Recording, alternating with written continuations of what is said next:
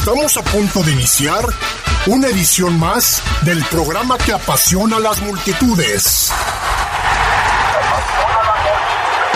El deporte más popular, el fútbol. Aquí comienza su programa El poder del fútbol. No te quedes fuera de lugar. Intégrate en nuestras redes y participa. Poder del fútbol. ¡Arrancamos!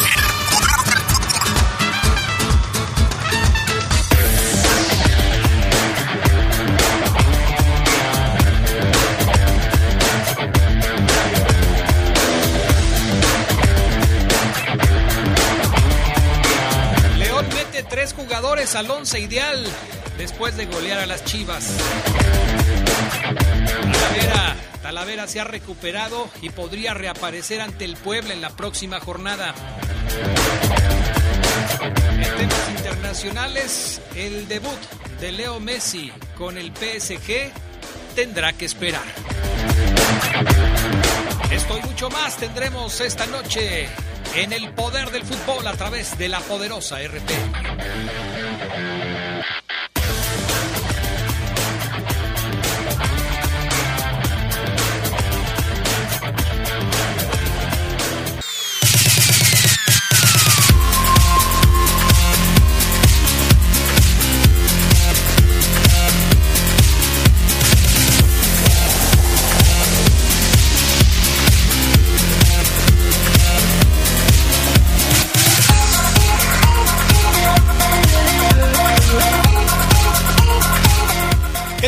Amigas? ¿Cómo están? Buenas noches, bienvenidos y bienvenidas a la edición nocturna del Poder del Fútbol en este jueves 19 de agosto del 2021. Son las 8 de la noche con 4 minutos y es un placer recibirlos en este programa. Gracias a Julio Martínez que hoy está con nosotros en la cabina máster, Jorge Rodríguez Sabanero en el estudio de deportes.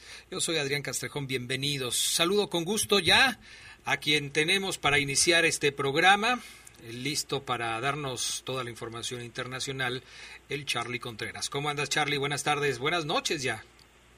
Hola, Adrián, buenas noches, te saludo gusto. Tarde, noche ya, se está ocultando el sol, Adrián, y parece que se viene un tormentón. No sé si No por allá donde estás también, pero aquí está muy nublado y una tormenta eléctrica se vislumbra. Pero todo bien, todo tranquilo, más allá de eso, ya sabes, el reporte del clima, obligado también en el poder del fútbol nocturno y para darle respaldo a lo que viene, ¿no? Este fin de semana. Sí, vienen cosas muy interesantes, la jornada número 6 de la Liga MX y algunas otras cosas que, que vamos a estar platicando. ¿Qué te parece si arrancamos, mi estimado Charlie Contreras, con el tema de Neymar y su debut que se sigue retrasando?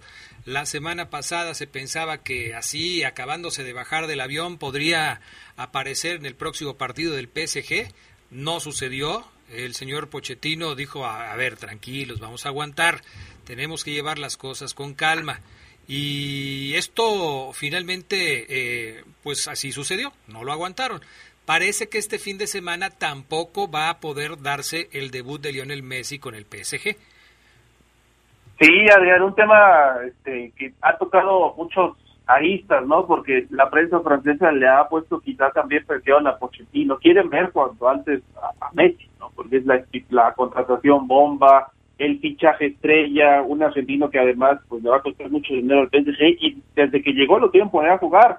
Pero también es una realidad que, como bien comentas, desde que se bajó el avión jugó Copa América, tuvo pocos entrenamientos, me parece. Es más, prácticamente se acababa acababa de terminar sus vacaciones, ¿no? Con el Barcelona, cuando le dijeron pues todo lo del contrato y lo que conocimos posteriormente. Tenía, sí, necesitaba además un periodo de adaptación a su nuevo equipo, ¿no? Y de, sobre todo en lo físico. Y recordar que Messi ya no es un canterano, un juvenil, digamos, de menos de 25 años, y eso también le suele costar incluso a las superestrellas, ¿no? Pero bueno, ya sabemos la calidad que tiene, seguramente cuando lo haga será titular, es cierto, el PSG tiene eh, una plantilla muy vasta, pero yo sí veo a Messi siendo titular en este equipo y la, el dolor de cabeza, creo más, Adrián, y no sé qué pienses tú, el dolor de cabeza para Pochettino es cómo modificar su alineación, ¿no? Para que Messi encaje Sí. y quizá por eso también eh, lo está llevando de a poco para pedirle, eh, de cierto modo, pues sea una pieza, ¿no? Del rompecabezas simplemente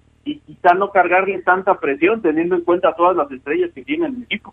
No sé si tú compartas el punto de vista, pero este PSG se parece a aquel Real Madrid de los Galácticos con el Señor del Bosque, en donde tú decías, caray, es que eh, aquí el Señor del Bosque, más que ser un técnico, necesita ser alguien que sepa manejar a las estrellas, que sepa decirle, sabes qué, hoy no te toca jugar, hoy vamos a darle chance a otro, eh, hoy eh, vamos a meter a este y, tú te esperas, porque el PSG eh, va a estar lleno de figuras para la próxima temporada.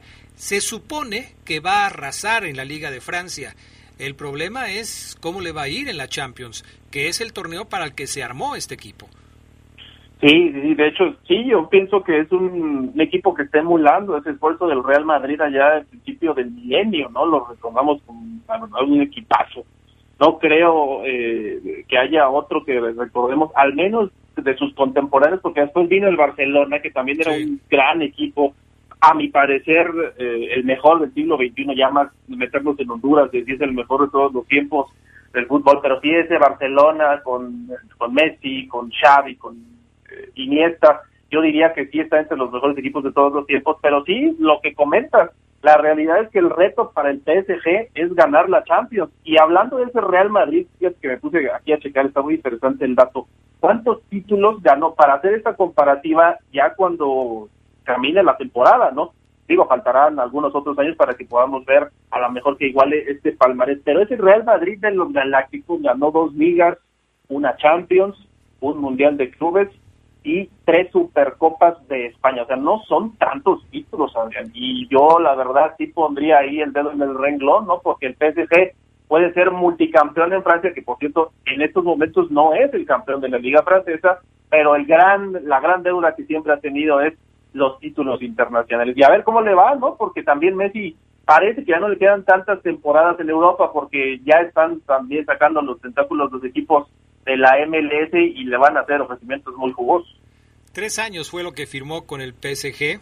No significa que tenga que cumplir los tres años, esto lo tenemos bien claro, porque igual al primer año o al segundo quizás le hacen una oferta importante del fútbol estadounidense y pues se puede ir a jugar en algún equipo de la Liga de los Estados Unidos y, bueno, finalmente el PSG recupera algo de su inversión. Otro tema candente dentro del fútbol europeo es la situación de Robert Lewandowski. Eh, aparentemente el jugador quisiera salir del Bayern Múnich, eh, pero no sería tan fácil que esto se pudiera dar. Él quiere encontrar nuevos retos, pero su equipo quiere una buena cantidad de dinero a cambio de su contrato y estas cosas parecen no empatar, Charlie Contreras. Sí, hoy se dio a conocer esta información muy temprano, Adrián, tiempo de de México, de que el delantero polaco estaría buscando su salida del Bayern Munich. Ya lo ganó ahí todo, eso sí hay que decirlo, o sea, ya prácticamente parece que no tienen retos.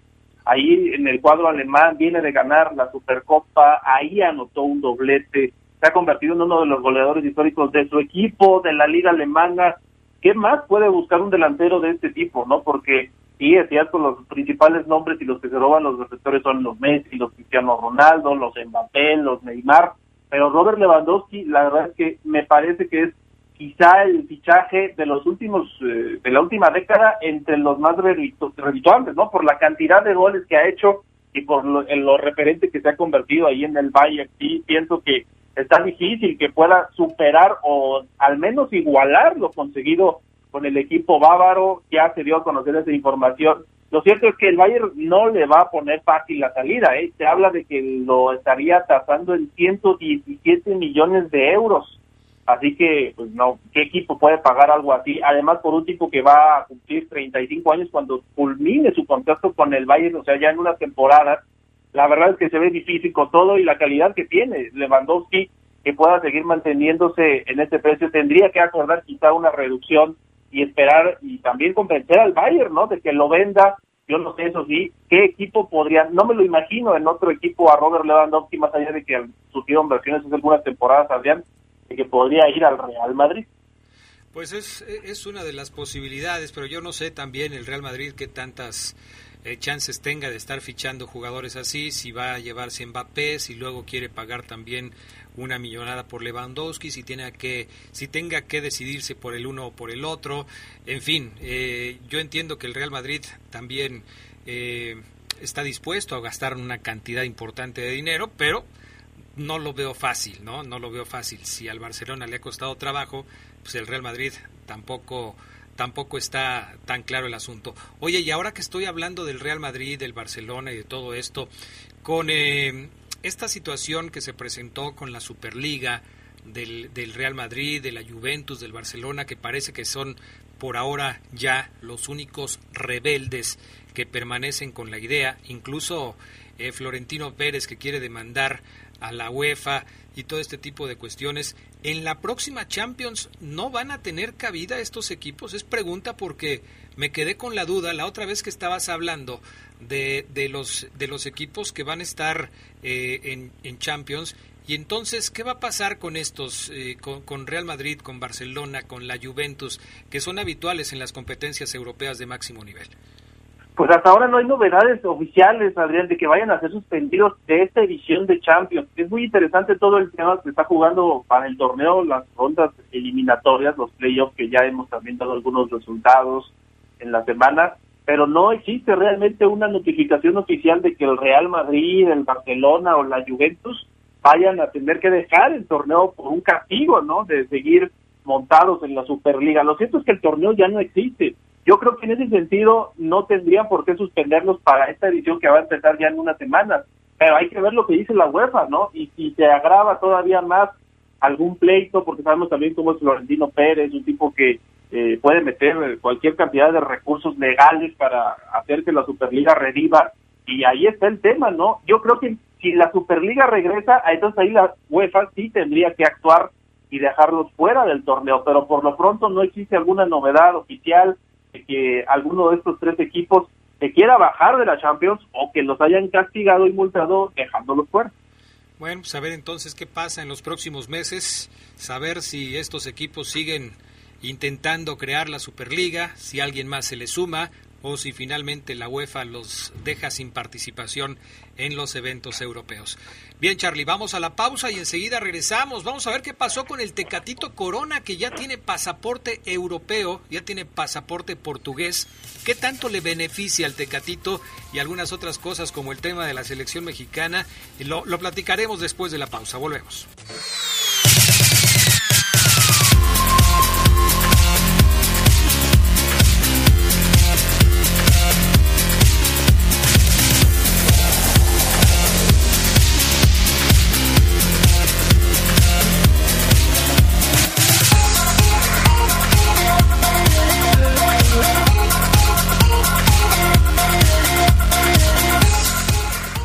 Estamos de regreso con más información para todos ustedes. Este tema de el Tecatito Corona, mi estimado Charlie Contreras, que tiene ya tiempo manejándose el hecho de que pues sea posible que se pueda ir de, del Porto, que pueda jugar en alguna otra liga más importante, se habla de que pudiera llegar al fútbol de España.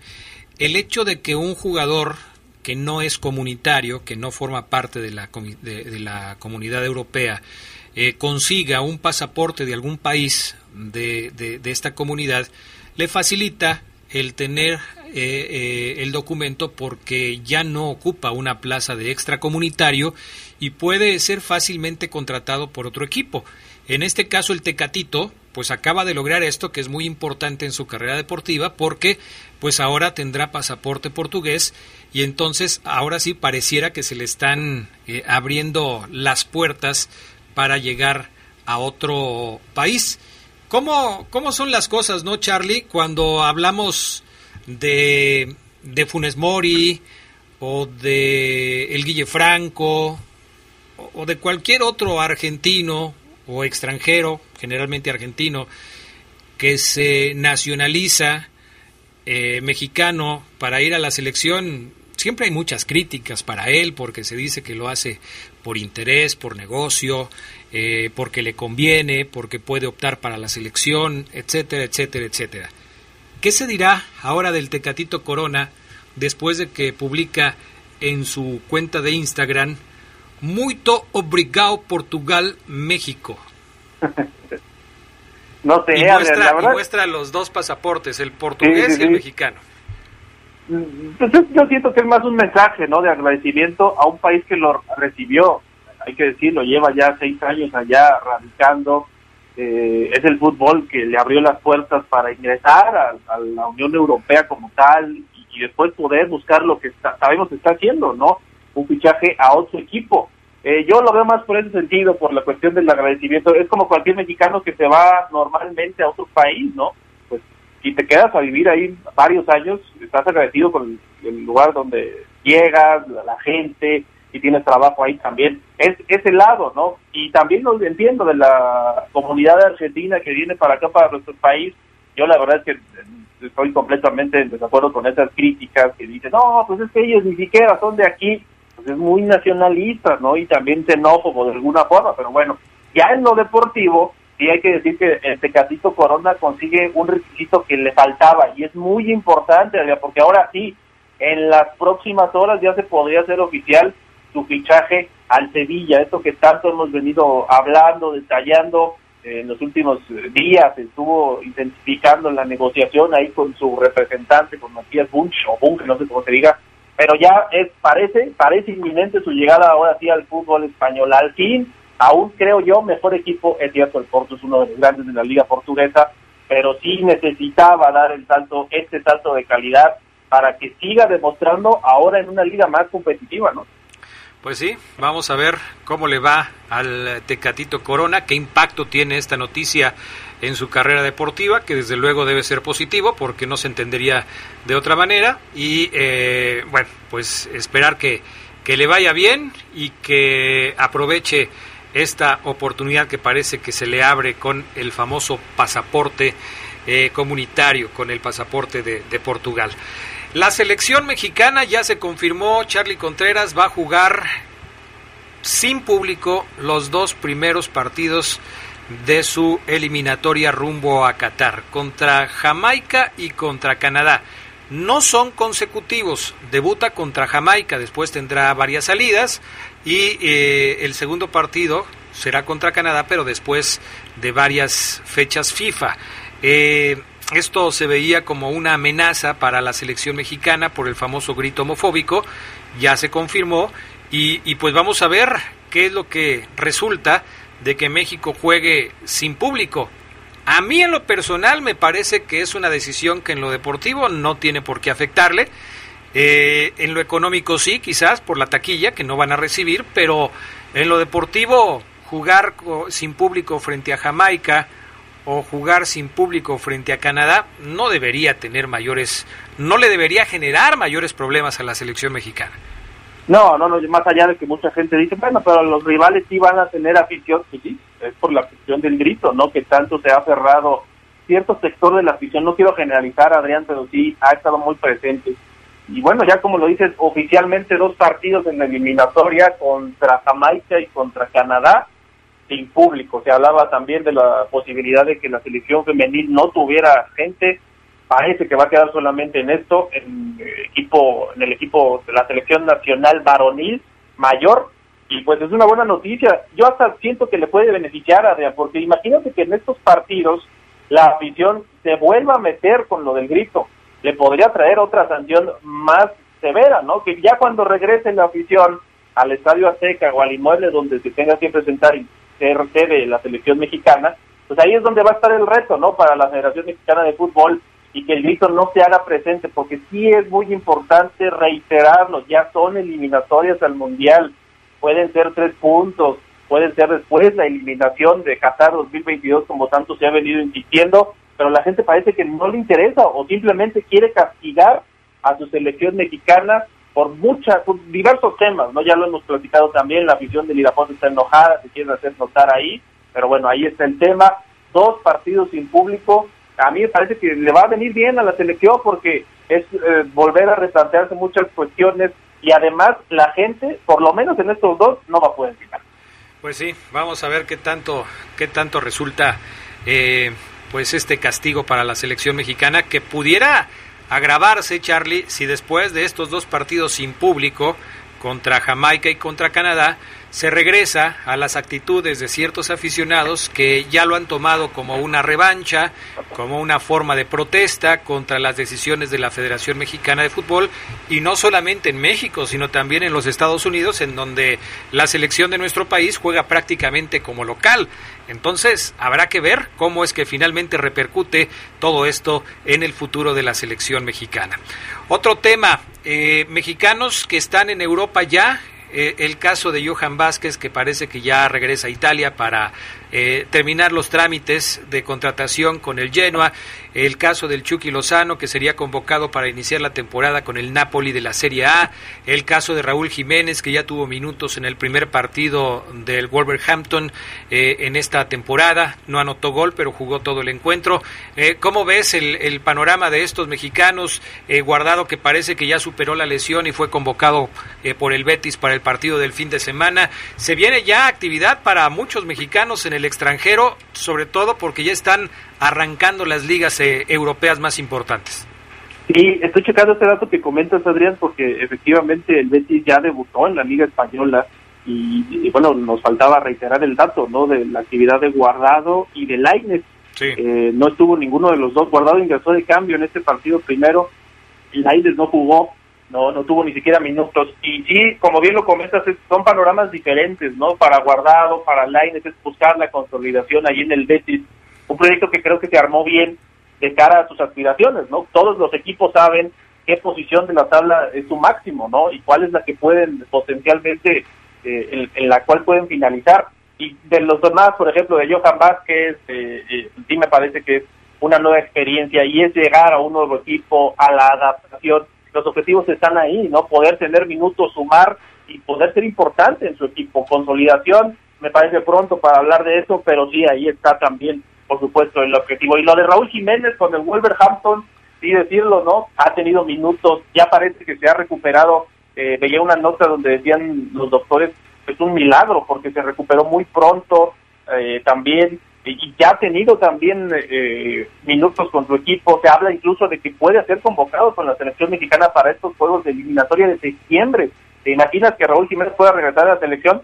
Sería sin público, eso sí, qué lástima pero ahí está la posibilidad de que pueda ser tomado otra vez en cuenta. Y el Chucky Lozano también, eh, en Italia, buscando su consolidación después de ese aparatoso accidente que vimos en la Copa Oro, me parece una gran noticia, gran novedad que pueda ser considerado en la convocatoria. Vamos a ver si lo mete finalmente, pero este fin de semana juega el Napoli y le vamos a estar dando seguimiento. Bueno, pues veremos entonces, eh, poco a poco se van metiendo ya la actividad los jugadores mexicanos que están en el viejo continente. Da gusto que cada vez sean más que no se hayan regresado tan pronto como en algunos casos ha sucedido o que no nos los hayan regresado, ¿no? Porque no no dieran el ancho con los respectivos equipos en los que están jugando. Pero por lo pronto parece que va a ser una buena temporada para los mexicanos, ojalá que así sea. Charlie Contreras está cayendo el cielo. En Jardines del Moral, en las instalaciones de La Poderosa, no sé si por tu casa también, pero aquí está cayendo un aguacero que qué barbaridad. Estoy como a cuatro kilómetros en línea recta. Está lloviendo, pero no es tan fuerte. Tal vez a ratito se venga para acá todo ese torrencial aguacero. Eh, te agradece por momentos, ¿no? Pero sí que no dure tanto para que no se no sufra tampoco la gente. Así ya es. para finalizar, habían nada más decir lo de la Copa Oro Femenil o no sé si lo vas a tratar en el Venga, siguiente venga, bloque. venga. Copa Oro Femenil ya confirmada 2024, eh, serán 12 equipos, va a haber un largo proceso clasificatorio de las selecciones del área de CONCACAF, ya se confirmó este torneo y ahí va a estar la selección mexicana, una buena noticia para ellas porque son juegos oficiales, es tener rodaje además con otros equipos del área y sabemos lo que significa, ¿no? A diferencia de la cuestión varonil, donde CONCACAF es una región de las más débiles del mundo, aquí tiene Estados Unidos y Canadá, que por cierto son de los que clasifican prácticamente directo ¿no? al torneo, así que México va a tener que estar disputando su boleto con centroamericanos, con equipos centroamericanos y del CAN. Sí, se supone, creo yo, creo entender, creo que así sucederá, que México podrá estar en la Copa Oro, eh, quitando a Canadá y Estados Unidos, que son las potencias del área. Creo que México no tendría que tener problemas para avanzar, eh, igual que como sucede con los varones. Es decir, que México quizás con Costa Rica se tenga también ahí alguna complicación, pero va a estar ahí. Ahora, a diferencia de lo que pasa con los varones, tienes toda la razón. Aquí la selección femenil no va a ser candidata para ser campeona de la Copa Oro de la CONCACAF.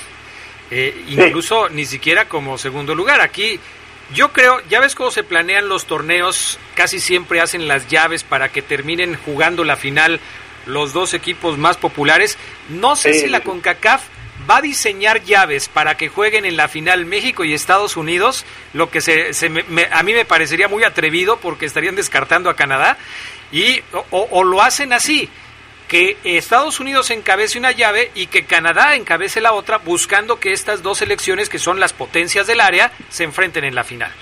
Sí, si se hace por ranking, va a ser así, Adrián. Estados Unidos contra Canadá y México va a tener que buscar dar la sorpresa contra alguna de las dos selecciones. Y aquí hay que tenerlos, hay que ponernos esa idea desde ahorita, ¿no? Y lo importante para México, yo creo, no es tanto ganar la Copa Oro. Obviamente sería muy bueno, es trascender en ese tipo de torneos y sobre todo en, los partidos clasificatorios, porque ya se informaba también que van a dar boletos a Juegos Olímpicos y al siguiente Mundial Femenil que es en 2023. Así que ahí está el reto para el equipo de Mónica Vergara y la selección femenil. Perfecto. Charly Contreras, un gusto saludarte. Muy buenas noches. Gracias, igualmente. Saludos, Adrián. Vamos a la pausa, regresamos con más a través del Poder de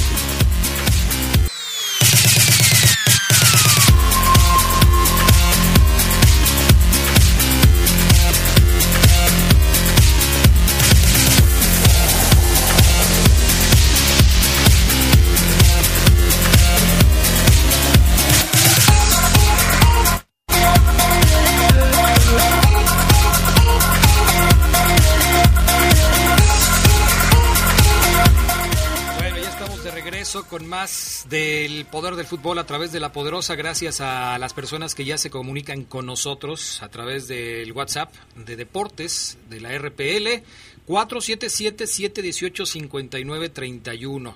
Eh... Ay, el acrón ya. Besos en la boca para todos y doble para Geras Lugo, que sí lo extrañé ayer en la tarde. Ah, caray. Este, excelente noche lluviosa al mejor programa deportivo nocturno de todo León, Guanajuato. Creo que es nuevo sistema que está creando Ariel, agrada y gusta. Y si siguen así, harán olvidar a Matosas y a. Que continúe así el equipo, dice Arturo Ramírez de la calle Progreso de la zona centro. Buenas noches, Adrián. Saludos para ti, para el Máster Fafo Luna. Soy Manuelito Kennedy. Ya no te había escrito, pero sí los escucho todos los días. Te pido por favor que interfieras entre tus muchachos para que no se acabe el proyecto de los guayos. Ponles un correctivo para que se dejen eh, de andar diciendo esas cosas. Arriba las águilas. Fabián Luna Camacho, ¿cómo estás? Buenas noches. Hola, ¿qué tal, Adrián? Buena tarde, buena noche. Lluviosa, tremenda. Sí, ¿verdad? Sí, sí, sí, se está cayendo el cielo y así va a estar hasta el domingo gracias al huracán Grecia. No me digas, ya es tormenta tropical, ojalá que ya ya le baje porque sí está bastante fuerte la lluvia. Por acá no sé dónde andes tú, pero eh, en estos momentos acá en la zona de la Poderosa está cayendo un aguacero, pero que qué barbaridad. No no me acuerdo si le puse el ancla al coche. Ya ves que Espero que sí. La corriente es es difícil. Mándale un saludo a tu a tu admirador Manuelito Kennedy que te está mandando saludos. Ok, le mando un saludo y un y un abrazo. ¿Es el que decía que no se acabaran los guayos? Sí. Ah, no, no se van a acabar. Ayer o Ceguera. mío, Adrián. Ayer Ceguera dijo que sí. Pues, pues, no se van a acabar porque el nombre es mío, entonces yo voy a ah, seguir. Okay. Si ah. Omar quiere hacer otro que se llamen los güeyes, digo, pues ya él. Ay, no puede ser. Soy Jesús Castro, fan de su programa. Hacen muy agradable la tarde y las noches de los lunes y los jueves. Ojalá pudieran transmitir el poder del fútbol en su horario nocturno los días martes y viernes. Por favor, pregúntenle a Fabián Luna que pronostique hasta dónde puede llegar el Barcelona en el torneo de la Champions. Y porfa, un saludo a la colonia Santa Rita. Fabián Luna no sabe nada del Barcelona. Él le interesa el Real Madrid y nada más. Nada El Barcelona, pues, se viene otro año bastante triste para el olvido. La verdad es que no, Adrián, la verdad no. Aquí seguimos al pendiente, Adrián, y aunque en la tarde Fabián Luna no aceptó la apuesta, se la vuelvo a decir. Le ha puesto la pizza que le quiso cobrar a usted yo le apuesto esa pizza. Yo sí soy de palabra, dice Renato, que te apuesta la pizza en el América contra León. Piénsalo, Ah, Luna, piénsalo. la apostamos sin problema, Adrián, pero tendríamos que tener algo en... eh, ¿Como una garantía? como una garantía. Bueno, ok, este, vamos a idear la forma para que él pague la pizza que yo te debo. Ese es el No, ofrecimiento de pero es Renato. que fíjate, él me va a... Él me va a apostar a mí Ajá. dos pizzas. Si él pierde, me paga la tuya y la de él. Ah, ¿y Si, yo pierdo, pierdes? le pago una. Ay, mira, qué ventajoso eres, Fabián Luna. Pero bueno, pues a ver si acepta. Vamos a ver qué dice. Oye, este, vamos a platicar de, de lo que se viene el fin de semana en la liga, ya la jornada número 6. Pero antes eh, de hablar de los partidos, hablemos de algunas cosas en particular. Por ejemplo, ya se hizo oficial que Renato Ibarra es jugador del América. El, eh, la Liga MX acaba de publicar un comunicado en donde se informa que aceptaron la solicitud del equipo americanista para poder registrar al eh, señor Renato Ibarra en sustitución del lastimado Leo Suárez. Por tal motivo, Renato Ibarra es ya jugador oficialmente de las Águilas del América. ¿Qué te parece? Pues a mí me parece excelente. Eh, se oficializó lo que ya habíamos platicado desde antier. Eh, ya es oficialmente nuevo jugador de las poderosísimas Águilas del América. Le va a hacer mucho bien. Mucho, mucho ¿A quién? bien. ¿A Renato o al América? A los dos. Porque se, se sigue hablando mucho de que el América no debió haberle dado el visto bueno a la llegada de Renato Ibarra. Se sigue haciendo mucho ruido por la, eh, por, por, eh, por la vida privada de Renato Ibarra, no tanto por la vida futbolística. Se sigue criticando que el América, uno de los equipos más importantes del fútbol mexicano, de alguna manera avale el comportamiento de este futbolista, eh, contratándolo para que siga defendiendo sus colores. Y no solamente, antes lo contrató Atlas. Entonces yo creo que ese tema ya debe de estar en el pasado. Le va a hacer mucho bien a Renato jugar profesionalmente de nuevo con el equipo que él quiere, porque Atlas fue porque le pagaban y porque es su chamba.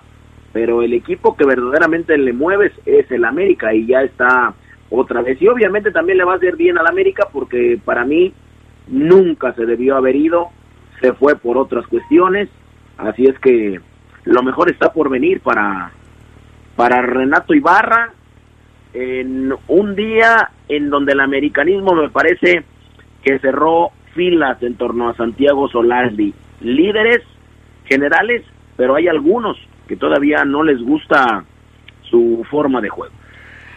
Bueno, pues así están las cosas entonces con Renato Ibarra. Vamos con el archirrival del América, las Chivas, que después de el partido que perdieron ayer contra León por goleada, pues levantaron mucha polvareda porque se hablaba de que podría haber sido el último partido de Víctor Manuel Bucetich. Salió a dar la cara Ricardo Peláez, el director deportivo del rebaño, dio un mensaje en redes sociales y dijo que él es el principal responsable de este proyecto y que es necesario apreciar para decirles que nosotros también estamos dolidos por el arranque del torneo. Hay un proyecto claro y definido que involucra diversas áreas que estamos tratando de consolidar. Aseguró que duelen los malos resultados, pero también externó su confianza en que la institución saldrá adelante del mal arranque del torneo que han tenido. ¿Qué quiere decir esto en pocas palabras, Fabián Luna? Que el señor Ricardo Peláez le está dando el espaldarazo a Víctor Manuel Bucetich. Ayer mucha gente en la cancha de las Chivas estaba pidiendo la salida de Víctor de la dirección técnica de las Chivas. Consideran que ya no puede hacer nada para levantar al equipo y que es necesario que siga o que salga para que llegue otro entrenador. ¿Cuál es el panorama de las Chivas próximamente? Híjole, Adrián, buen, buena, buena pregunta y muy buen tema. O sea, el asunto está que arde porque desde que encara el Chicote Calderón a los aficionados, está mal, digo, al Chicote Calderón le han de estar dando de 700 mil, 800 mil pesos al mes y no se pudo comer una mentadita de madre. Y más porque era un 3-0, dijeras tú, íbamos 1-1 con León y en el último minuto por ahí con una barrida con la cabeza, con la nuca, nos metieron el 2 a 1, bueno, triste. Pero no, fue una goleada en donde los aficionados tienen derecho a reclamar y bueno, y me mientan la madre, pues me la tengo que comer, sí, tienen toda la razón, andamos bien y demás, pero bueno. Bucetich, ¿debe dejar al rebaño? Es la pregunta, sí o no. La verdad es que no lo sé. El no no sé si echarle la culpa al técnico. El fútbol ya cambió eh, y me refiero con esto a los extranjeros que hoy y en el mundo hacen diferencia. En España, ¿quiénes son los mejores? ¿O quiénes eran los mejores? ¿En dónde? Karim Benzema, Lionel Messi y demás. Bueno, en Inglaterra, ¿quiénes son los mejores? Pues ahí está Paul Pogba, no es inglés. El mismo, eh, ¿quién más te gusta por ahí en, en, Inglaterra? Eh, que no sea inglés. Que no sea inglés. Puede ser el Cunagüero, por ejemplo. El Cunagüero, no, no es inglés, Adrián los eh, tipos de del West Ham y también del Tottenham. Hay muchos que no son ingleses. En Francia, ¿quién te llama la atención en Francia? O sea que tú estás criticando, estás criticando que Chivas permanezca con esta idea de jugar solamente con mexicanos. Si tú fueras un asesor del señor Vergara, le dirías, deje ya eso, por favor, eso es cosa del pasado contrate jugadores extranjeros y se quita de problemas. ¿Le dirías eso a Vergara? Fíjate que yo creo que sí. El fútbol es global. Ya entendámoslo, ya, de una. Entendámoslo, es global. No es agradable ver a las Chivas seguir en su necedad de 100% mexicanos. Pero bueno, en fin, los cambios le avalan su continuidad porque aunque no le trajeron refuerzos a Bucetich, pues así no se puede trabajar, Adrián. Oye, pero, pero lo que estás diciendo es prácticamente una blasfemia futbolística, Fabián Luna. Estás pidiendo que Chivas deje de jugar con mexicanos, que se acabe una tradición de toda la vida del rebaño pues, para que se puedan recuperar. Mira, estuvieron al borde del descenso, nada más porque ya lo quitaron. Pero si siguen en esa necedad de seguir jugar, de seguir jugando con mexicanos, algún día va a pasar. Oye, me lo vas a desaparecer igual que a los Pumas. Pues poco, poco les faltó estos para descender, ¿eh? Qué barbaridad. Ahora, ahí te va. Los cambios revulsivos que tiene Chivas. Ajá. Huerta. No sé de dónde demonios trajeron, no sé si lo trajeron de Tepa. Pero estaba con Mazatlán y lo había hecho bien el chino Huerta. Mira, yo ah, creo, yo creo, y, y perdón que te interrumpa, pero yo creo que el problema de Chivas no son los jugadores, sino la manera en la que se está manejando el equipo. Y te voy a poner el ejemplo de Cruz Azul. ¿Cuántos años pasaron en Cruz Azul para que volviera a ser campeón? ¿Y qué fue lo que cambió antes de que Cruz Azul volviera a ser campeón? ¿Qué cambió? A mí me parece que trae refuerzos eh, refuerzos interesantes y ¿Sabes tener la cabeza en la presidencia a un tipo serio. Yo creo que eso fue lo que cambió, que salió Billy Álvarez, que cambió la estructura de la directiva de Cruz Azul y que finalmente consiguieron un triunfo, que fue el título. Creo que en Guadalajara se están haciendo mal las cosas a nivel directivo.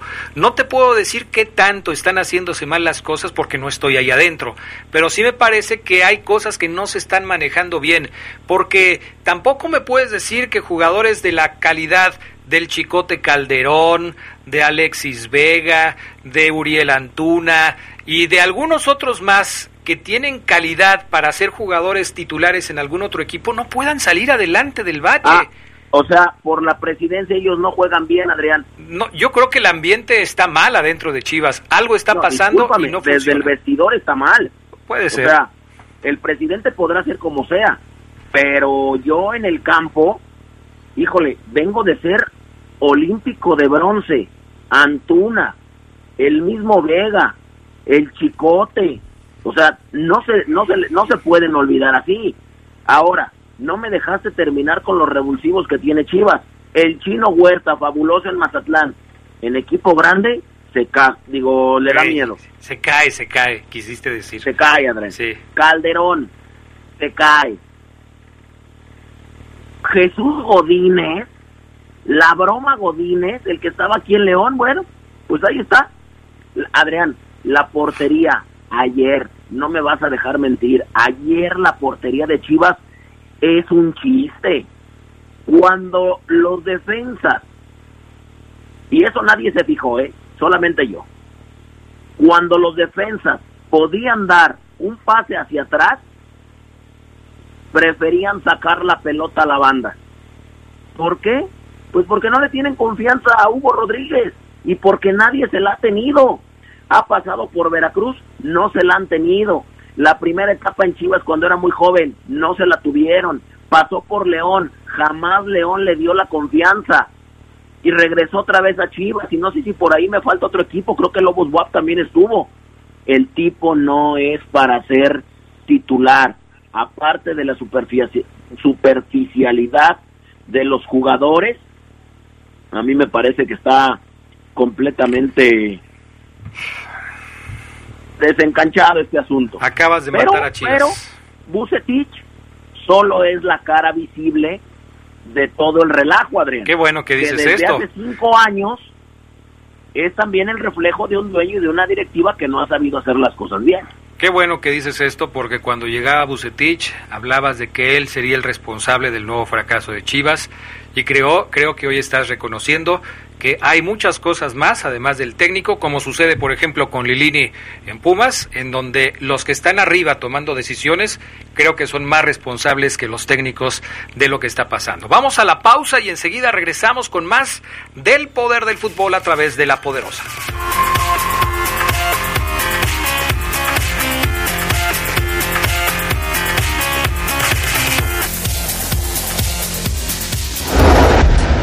Si tanto sabes de fútbol, entonces dinos quién ha sido el último jugador en lograr el bicampeonato de goleo en el fútbol mexicano. La respuesta en un minuto.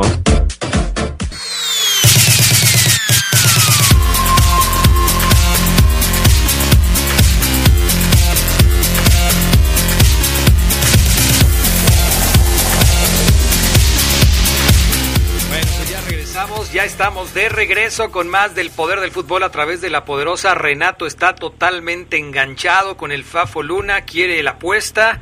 Les dejo mi dirección, es más, depositamos el dinero a tu cuenta, Adrián, para que veas que soy de palabra, ¿no? Si yo sí te creo, Renato, pero yo no voy a apostar contigo. Fabián Luna es el que tiene que aceptar la apuesta.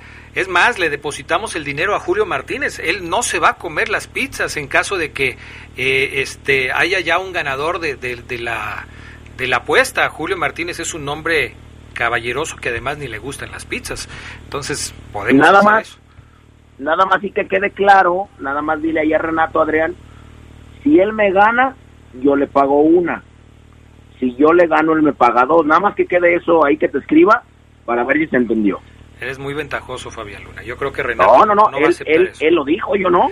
Bueno, ya veremos entonces. Eh, yo digo que, que no es conveniente, pero bueno. En fin, este, oye, ¿ya te fijaste en el 11 ideal de la liga?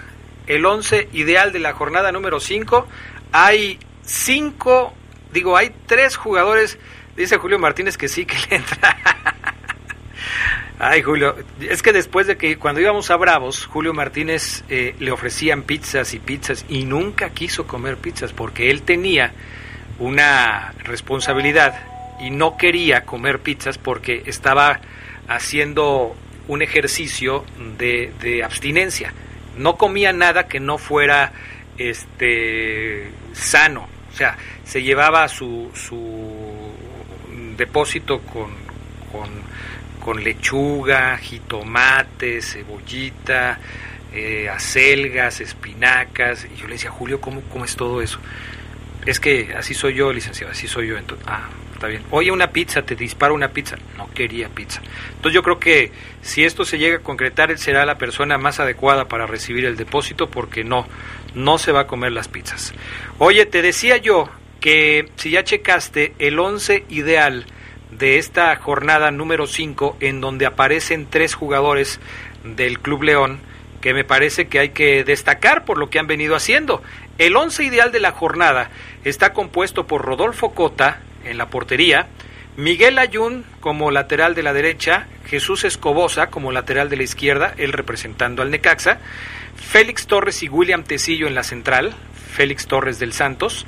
En el medio campo pusieron a Leonardo Fernández, el de Tigres, Leo Fernández, Santiago Colombato, de León, Alejandro Sendejas del Necaxa, ya van dos también del Necaxa, y Salvador Reyes del América, el segundo entonces de las Águilas.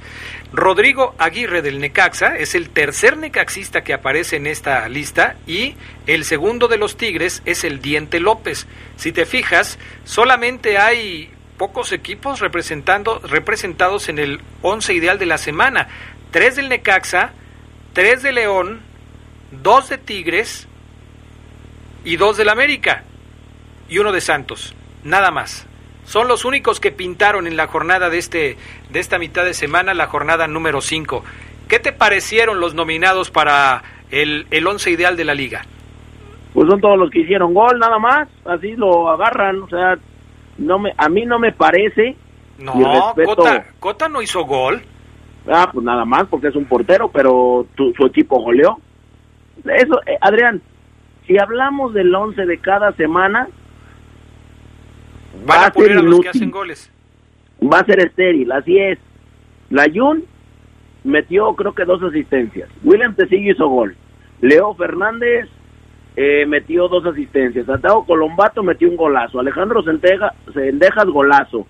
Salvador Reyes, eh, bueno, se mandó un partidazo. Nicolás López golazo. Rodrigo Aguirre gol. Entonces no todos hicieron gol. No todos hicieron gol. En el América... Necaxa, mira, ahí te va. Son jugadores que hicieron gol o que su equipo goleó. Cota, su equipo goleó. América ganó, su equipo ganó. Eh, lo de Tecillo y Colombato golearon y los dos hicieron gol. América y, y la Jun, bueno, ahí está. Y a ver, ¿cómo, le vas, a componer? Jesús Cobosa. ¿Cómo le vas a componer al de Santos que empató con el Atlas? Ah, bueno, desde sí, Félix Torres, no sé qué le vieron, ¿verdad?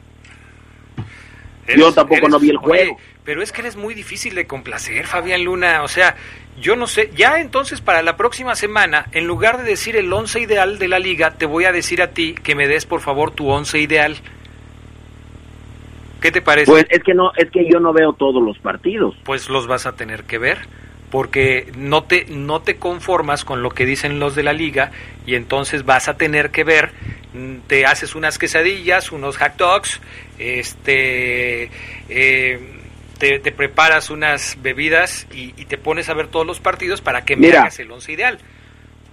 Está, eh, lo de Cota lo avalo, lo de Torres y Tecillo también Jesús Escobosa, que su equipo ganó, también. Lo de González por el otro lado, yo lo pondría por el otro lado. ¿Quién está por el otro lado, Adrián? ¿De quién? ¿De González? ¿De cuál González? De, no, Escobosa está por un lado como por izquierda. Está como, como lateral izquierdo. ¿Y por la derecha? Miguel Ayun. Yo hubiera puesto a González el lateral derecho de Necaxa, por ejemplo. ¿Y hubieras quitado al Ayun? Hubiera quitado yo al Ayun. No, ¿cómo crees? Si el Ayun es del América. Lo de el mediocampista, ¿quién está de contención? Están Colombato y Cendejas. Bueno, yo voy a hacer un 4-3-3. A ver. Yo hubiera puesto a Alfonso Sánchez como contención y quito a Colombato. ¿De dónde es Alfonso Sánchez, perdóname? De Mazatlán. Ok. Pongo también a Álvaro Fidalgo. Ajá. Que jugó mucho mejor que Cendejas, pero Cendejas se mandó un golazo. Y Fidalgo hizo gol y no lo metieron. Exacto, por eso es lo que te digo.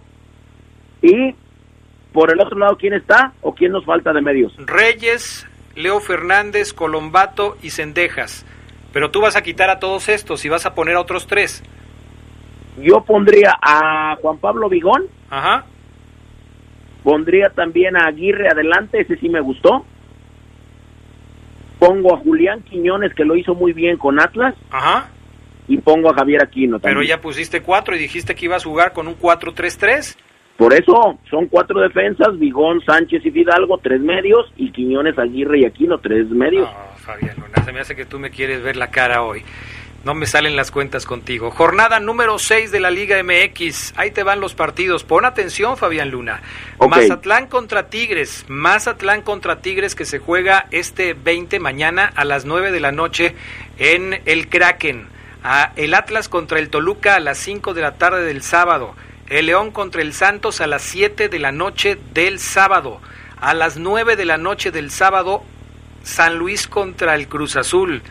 El Monterrey contra las Chivas a las nueve y media. El Pumas contra el Puebla el domingo a las doce del día.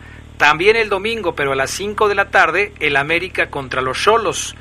El domingo, pero a las siete de la noche, Necaxa contra Juárez. Y el lunes, ah, no, el domingo también, pero a las nueve de la noche. Poner un domingo a las nueve de la noche un partido de Querétaro contra Pachuca, eso es un crimen. Bueno, a ver quién va a ver el partido. Querétaro contra Pachuca, domingo a las 9 de la noche, Fabián Increíble, pero bueno, así va a estar la jornada. ¿Cómo ves? ¿Cuál te gusta para el mejor partido de la semana? Pues mira, Adrián, ahí te va, ya los, ya los mencionaste. A mí me gusta. Ay, ay, caray, se me movió.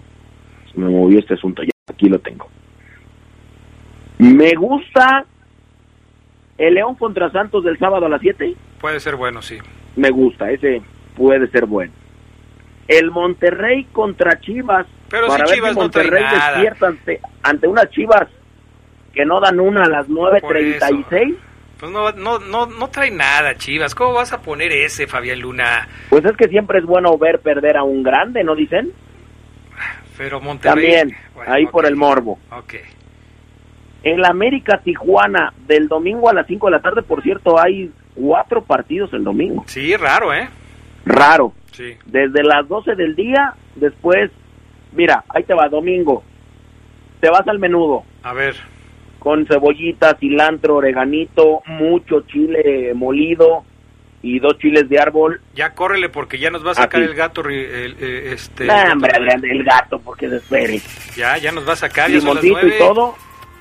Un refresco de cola 10 de la mañana, a las 12 llego y veo el Pumas Puebla. Me voy, como una torrecita de mariscos, un refresquito de cebada, y ya voy a poder hacerlo porque me vacuné hasta el domingo. Y después llego a la casa que es tu casa, antes vamos a un helado a comprar a la plaza, y a las 5 llegamos y vemos el América contra Tijuana. Se termina, ya me dio hambre, encargo una pizza, no, mejor me espero que me la paguen el que me apuesta. Veo a las 7 de la noche el Necaxa contra Juárez. Que termina. Me meto a bañar cinco minutos como nos bañamos los hombres y me pongo a ver el Querétaro contra Pachuca y obviamente me voy a dormir a los cinco minutos. Pues sí, y vas a dormir como angelito. Gracias, Fabián Luna Camacho. Gracias, Adrián. Buenas noches. Gracias. Ya hasta te pusieron ahí, ya ves, el Julio, ¿cómo es? En fin. Gracias, Julio Martínez. Quédense en la poderosa. Aquí viene mi amigo y compañero Fabián El Gato Rivera con más música para ustedes. Hasta